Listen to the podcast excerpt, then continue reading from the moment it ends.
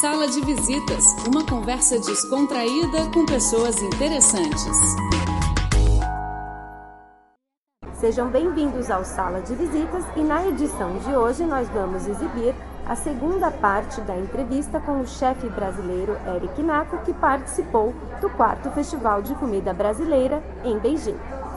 E me fala uma coisa, eu li que você, é, vocês davam aula de cozinha criativa. É. Como que funcionava isso? Nesse curso a gente dava toda semana um menu diferente para pessoas diferentes. Então eram grupos de 12 a 15 pessoas e toda semana a gente fazia um menu diferente, de entrada para sobremesa. Das mais variadas especialidades. Então, por que eu digo que foi a nossa escola? Porque a gente teve que pesquisar, buscar a gente teve que aprender muita coisa é, para conseguir ensinar. E era muito engraçado, porque muita coisa dava errado. A gente fazia receitas pela primeira vez, na frente de todo mundo, achando que a gente estava ensinando. E aí a gente tinha aula terças e quartas-feiras. E a gente sempre dizia que o grupo de terça era cobaia, porque a gente fazia as receitas. Terça-feira não dava certo, e a gente fazia. corria atrás para conseguir aprender melhor e dar aula da, da aula de quarta-feira. Teve, teve, teve dia que a gente devolveu o dinheiro das pessoas, porque as receitas eram tão erradas que a gente ficou com vergonha de cobrar. Então, a Cozinha Criativa foi um projeto que, que depois se transformou numa consultoria. Então, a Cozinha Criativa segue existindo nessa forma de consultoria, né, na, como se fosse um instituto de pesquisa, assim. É, mas foi, foram dois anos toda semana de dando, dando aula de coisas diferentes. E, tentando buscar e oferecer coisas diferentes para pessoas. E me fala uma coisa, é, pensando na cozinha como arte e na criatividade, é, o que não pode faltar na cozinha de um cozinheiro criativo? Nossa, que pergunta é, criativa. é, eu acho que assim, a criatividade, é, eu acho que ela, ela, não, ela não você não precisa ser louco ou fazer uma, uma receita sair da tradição para ser criativo. Eu acho que a criatividade ela está é, em, em, várias instâncias da cozinha. É, na inquietude, talvez, de você tentar fazer uma receita tradicional cada vez melhor.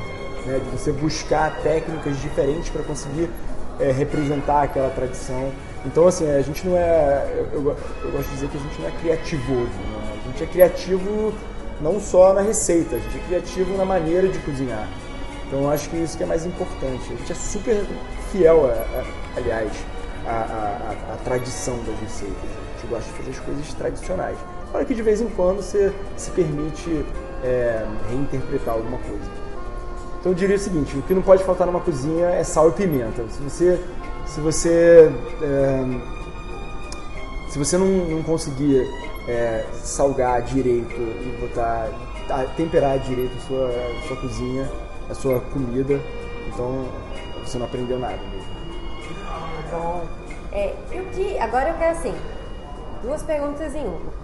É. O que você mais gosta e o que você menos gosta de fazer na cozinha? Por exemplo, você pode odiar cortar cebola e você adora separar a clara do ovo. É. Aí, aí você que me fala.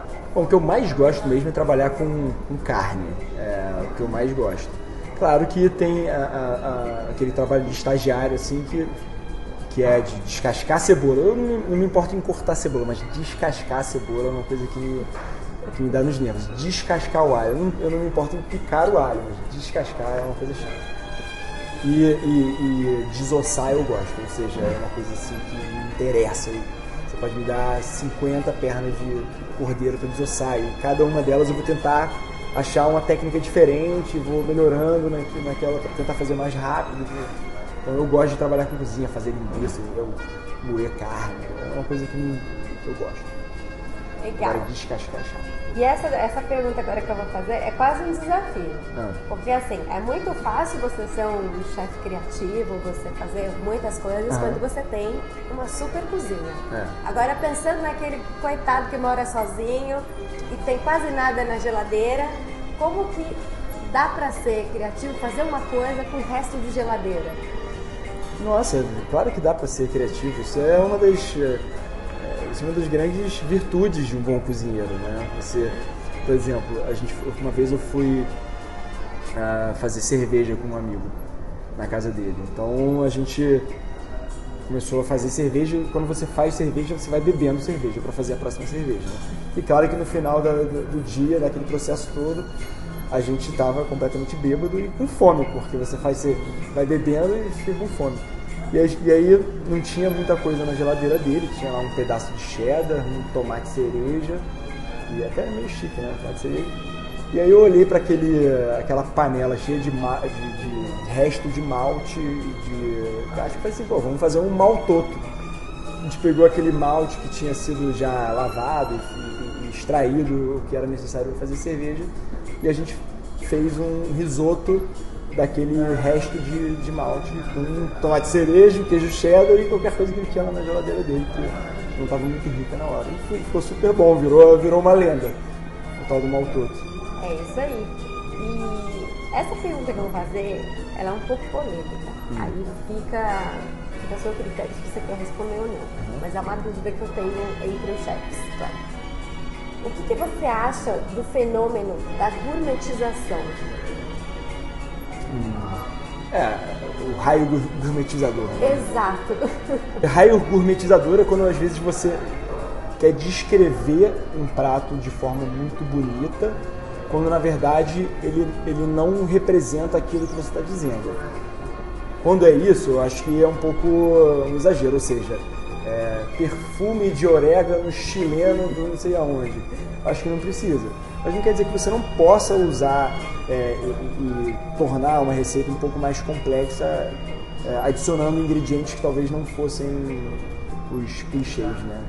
Acho que é isso. Se você for vazio, eu acho que é ruim. Se você está colocando é, o raio gourmetizador por um motivo, eu não, eu não vejo problema. Entendeu? Ok. É, e você, como cozinheiro e publicitário, hum. Deve ter um monte de projeto aí. Hum. É, eu vi que você é dono do Prima, né? Uhum. E tem mais algum outro projeto que você está envolvido? Onde que você cozinha? Eu tenho vários projetos. Ah, então vamos lá. Envolvido. Conta tudo. É, então, a Prima Brusqueteria foi o primeiro, foi o bebê, né? Assim, foi a primeira coisa que a gente resolveu fazer em termos de negócio próprio. E Uh, a gente abriu em 2010. É um projeto que eu tenho muito orgulho assim, de participar.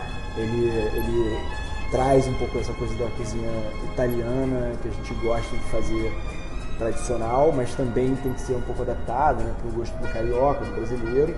É, e depois da prima, é, hoje em dia, atualmente, a gente tem. A gente, como, como empreendedor, a gente aprendeu muito com a prima gente abriu dois restaurantes ali eh, depois, né? A gente chegou a ter três primas e a gente fechou duas primas. É, então, assim, ela, a prima ensinou muito é, pra gente, porque quando você fecha, você é obrigado a encerrar um, um ciclo de negócio, você aprende também muito, apesar de ser um prejuízo. É, então, depois a gente, hoje em dia, tem um projeto muito legal em parceria com a Livraria da Travessa, lá no, lá no Rio de Janeiro, que chama Verso. É, é um restaurante brasileiro mediterrâneo, então é um pouco do que eu estava falando. Né? A gente vai desenvolvendo, a prima foi uma coisa italiana que a gente veio fazer, respeitando as tradições italianas. E eu acho que com o tempo em que a gente foi tendo cada vez mais contato com a cozinha brasileira, muito talvez por causa desses festivais que a gente começou a fazer, e levar a cozinha brasileira para fora, a gente foi obrigado a aprender mais sobre a cozinha brasileira. E, e, e isso é muito legal. E, e, aí o verso surgiu um pouco dessa união entre cozinha brasileira que a gente estava é, executando fora do Brasil, executando em outros lugares, é, com essa influência mediterrânea é, que a gente sempre uh, executou, né? Sempre fez. Então o Verso é um restaurante brasileiro mediterrâneo que a gente tem junto com a livraria, livraria da Travessa, hoje em dia lá dentro do CCBB, que é o Centro Cultural Banco do Brasil, que é um, certamente um, um, dos três maiores museus do Rio de Janeiro. É, além disso, eu tenho uma marca de pão de queijo junto com, é, junto com grandes amigas e, e a Rafaela e a, e a Lu a gente tem uma marca de pão de queijo chamada Nu, que é um pão de queijo que é para ser tradicional mineiro, né? Depois que surgiram várias marcas de pão de queijo é, assim, super, começaram a se desenvolver de uma forma muito industrial.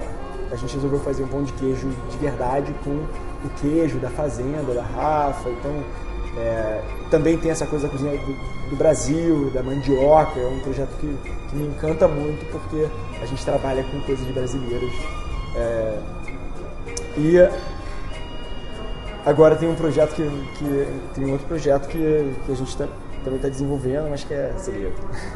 Ah, bom, então. Vai, mas vai eu acho que assim, o, o, o verso, a prima e, e o Ninho são hoje em dia o, o tripé né, do, do, meu trabalho. Eu fico orgulhoso de participar deles. Como que você, ah, é, você consegue aliar é, compra dos ingredientes ou, ou, ter uma cozinha mais sustentável em tempos modernos, ter os melhores produtos?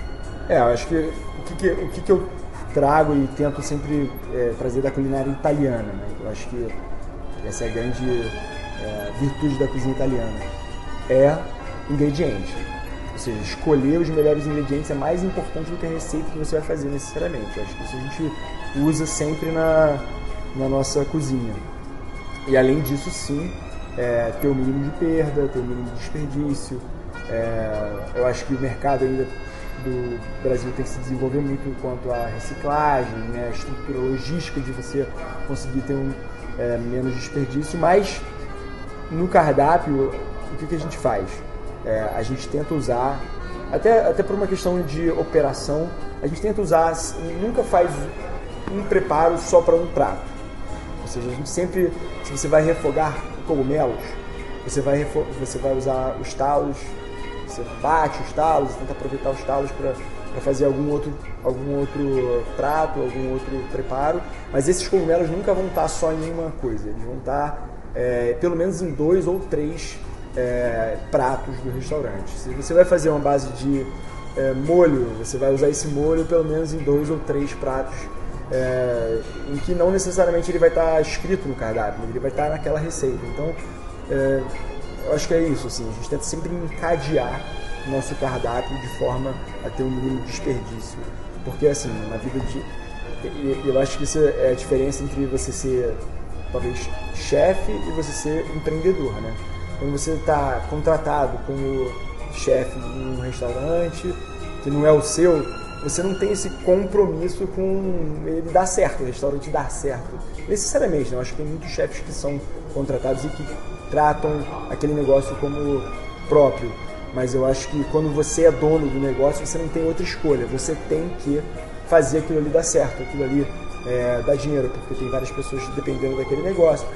Não só você, mas com vários funcionários. Então você tem que ter um compromisso com aquilo ali, no mínimo não perder dinheiro. Para finalizar, fale um pouquinho sobre a sua impressão da China. Que a minha impressão, é, eu acho impressionante é, não só a culinária, mas a cultura gastronômica chinesa. Eu acho que é, mais do que a mais do que as receitas em si, eu acho impressionante como o chinês gosta de comer. Ele gosta de comer de forma social, né? Sentar numa mesa em conjunto e dividir as coisas. Eu acho que isso é, é a gastronomia, assim, na, na, essência, né? A coisa do social, de você dividir, de você sentar junto e compartilhar.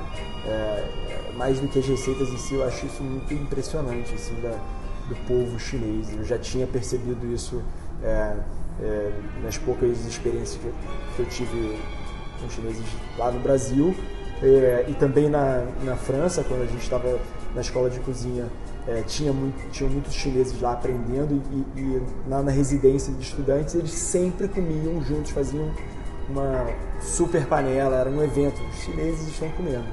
É, eu acho muito legal isso.